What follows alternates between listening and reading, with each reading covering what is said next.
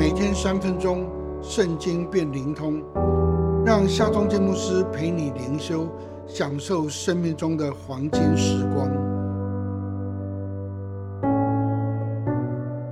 耶利米书二十三章第五节，约翰华说：“日子将到，我要给大卫兴起一个公义的苗裔，他必掌王权。”行事有智慧，在地上施行公平和公义。大卫王起心动念要为上帝建造圣殿，上帝没有接纳他的心愿，但是上帝反过来应许大卫说：“你的家和你的国必在我面前永远坚立，你的国位也必坚定直到永远。”我们常称这项应许。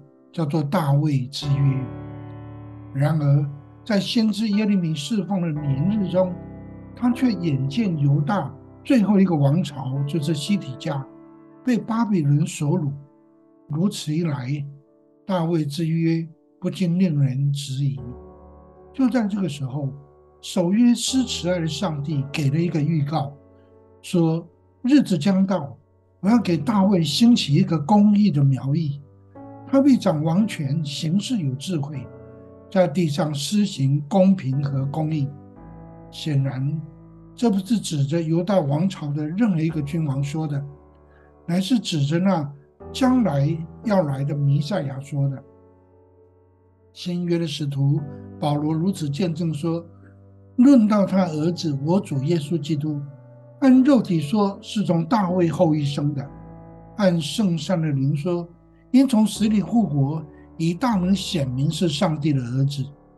圣经最末了，也记载主耶稣基督自己的宣告，说：“我是大卫的根，又是他的后裔。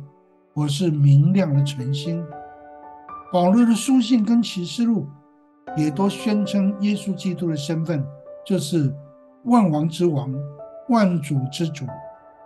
我们对这一位万王之王、万主之主。要在地上施行公平和公义的这位基督，我们当如何回应呢？多马面对复活的耶稣，他说：“我的主，我的上帝，你是否也愿意接受他为主宰，一生顺服他吗？”让我们来祷告：全能的上帝，万王之王、万主之主的耶稣啊，我要尊你为主，愿你在全地施行。公义与公平，我要全心敬拜你，我要一生顺服你，一生荣耀你，奉靠耶稣的名祷告，阿门。